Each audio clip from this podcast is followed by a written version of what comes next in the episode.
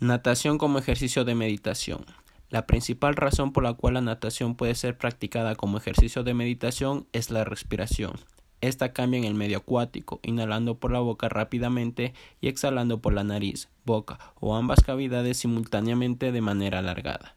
Existen otras formas de la respiración como son la hipoxia, ausencia de oxígeno, extendiendo aún más el tiempo de la inhalación. Se la practica respirando cada 3, 5 y 7 brazadas en estilo libre.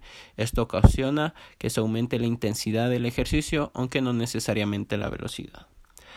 Al nadar, inevitablemente se adquiere una mayor conciencia de la respiración en coordinación con los movimientos que estamos ejecutando.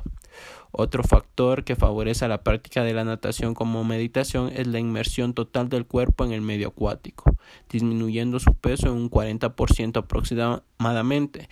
El centro de gravedad cambia, toda nuestra piel siente y se adapta al cambio de temperatura del agua, adquiriendo de igual manera una mayor conciencia corporal.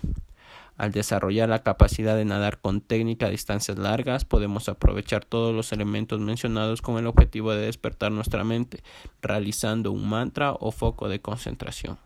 Ciertamente es necesario para esto saber nadar, además de tener una adaptación cardiorrespiratoria y un acondicionamiento físico trabajado, sobre todo en estilos como libre y mariposa. Sin embargo, en el estilo espalda se mantiene la cara fuera del agua facilitando la realización de ejercicios de respiración. En estilo pecho también se facilita debido a que el ciclo de respiración es más cómodo y seguido. Con respecto a la meditación, es una actividad muy parecida a realizar ejercicio de alta intensidad. Muchas veces se confunde intentar meditar con meditar, ya que esto requiere de la capacidad y determinación de mantenerse durante un tiempo predispuesto física y mentalmente enfocado, por lo cual también es necesario su práctica previa de manera tradicional.